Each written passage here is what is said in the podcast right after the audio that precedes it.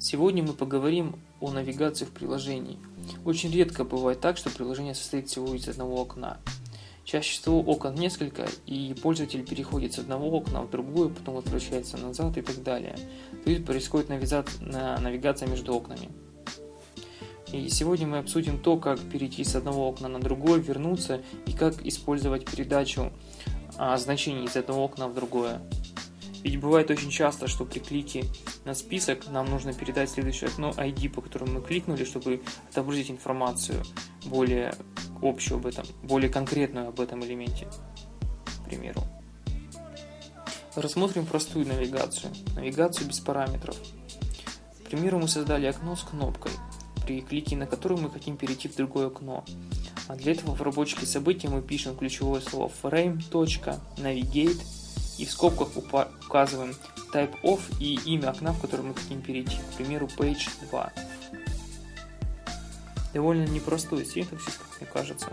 Можно было бы написать, наверное, проще. Здесь мы использовали ключевое слово frame, которое определяет историю передвижения и навигации в нашем приложении. К примеру, у него есть два метода go back и go forward, которые позволяют переместиться, соответственно, назад и вперед. Но очень часто бывает так, что нужно передать значение с одного окна в другое. Допустим, мы хотим передать строковую строку. Для этого мы пишем тот же самый код, но только после указания страницы, на которую перейти, через запятую мы указываем строку, которую нужно передать. Для того, чтобы получить значение на другой стороне, то есть на странице, в которую мы передаем значение, там необходимо определить метод onNavigatedTo, который вызывается в тот момент, как page будет отображен. Для получения параметра в этом, этот метод принимает navigateEventArg, а, у которого есть свойство параметр, которое можно использовать для получения значения, которое мы передавали, то есть той самой строчки. Противоположность методу onNavigatedTo есть метод onNavigatedFrom, который вызывается в тот момент, когда мы переходим из нашего окна и когда окно удаляется из объекта frame в следующее окно. Это может быть хорошим местом для сохранения, для сохранения состояния окна, либо для очистки каких-либо ресурсов когда мы покидаем окно. Но очень редко бывает так, что необходимо передать лишь один параметр. Часто необходимо передать несколько кусочков информации из одного окна в другое. Для этого создан специальный класс, который называется, называется Navigation Context. И, собственно, в нем содержится та информация, которую нужно передать. Но этого класса не существует по умолчанию, то есть его необходимо создать. То есть достаточно определить новый класс с названием navigationcontext.cs и заполнить поля, которые необходимо передавать с одного окна в другое. Используя точно такой же синтаксис, как мы использовали для передачи строчки в другое окно. Как я уже сказал, для получения передавая информации на стороне принимаемого окна а, мы используем параметр i, который определен уже по умолчанию а, при переопределении метода on navigated true и используем его свойства параметра для получения нашего объекта, который мы передали. Класс frame имеет внутри себя свойство backstack, которое содержит коллекцию элементов PageStackEntry, который определяет историю перемещения в нашем приложении. Если пробежаться по этому бэкстеку, можно получить информацию о всех окнах.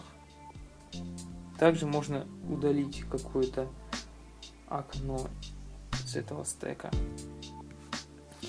Объект, который находится внутри бэкстека, называется объекты, точнее page stack entry, который представляет собой страницу, по которой, ну, страницу, по которой мы перемещаемся.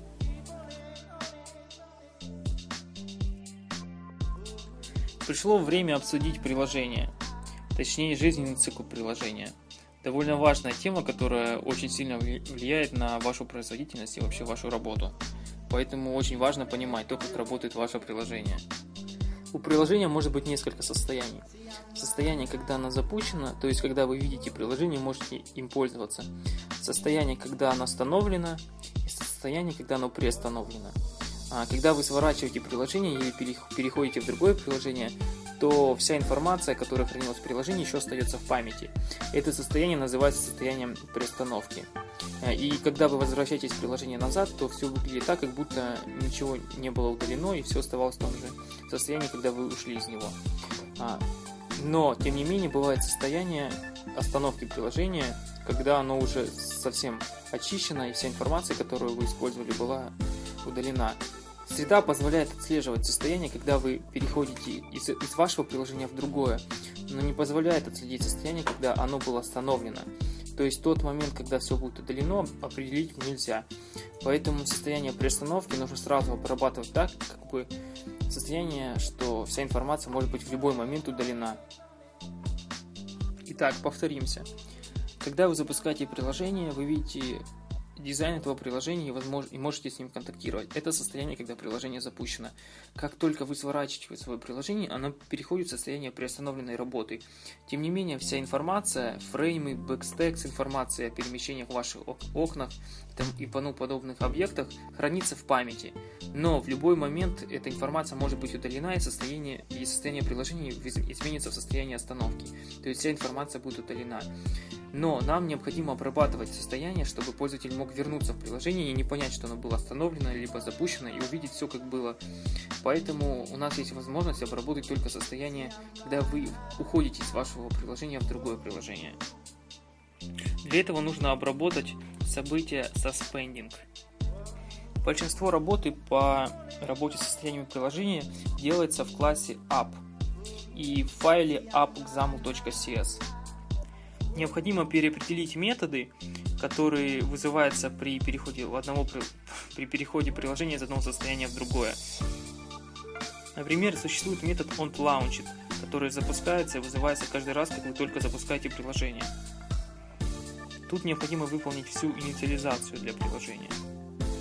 Обработка метода onSuspending позволяет а, обработать состояние, когда необходимо сохранить все переменные так как приложение может быть после приостановки перейти в состояние остановки, и все будет удалено. Итак, обсудим ключевые моменты класса app класс. Это входка входа в приложение. В ней выполняется все управление по жизни приложения, по его лайфтайму, по обработке физических кнопок, о том, когда операционная система переводит ваше приложение в другое состояние и обработке различных событий. Тут же вы можете определить глобальные ресурсы и стили, к которым имеется доступ в пределах всего приложения. Также здесь можно обработать все исключения, которые возникнут в приложении. Операционная система предоставляет вашему приложению окно для отображения всей информации, но мы работаем не с окнами, а с объектами, с объектами frame, которые представляют по сути собой окно, плюс добавляют к нему какие-то навигационные возможности. Как мы обсуждали раньше, объект Frames содержит в себе стек передвижений, а, backstack, в котором находятся объекты типа PageStack Entry, каждый из которых представляет собой окно, то есть объект вида Page, который хранит информацию о себе, как о Page. Вся обработка и настройка информации о фрейме и пейджах происходит именно в том самом методе onLaunchit, который вызывается при запуске приложения.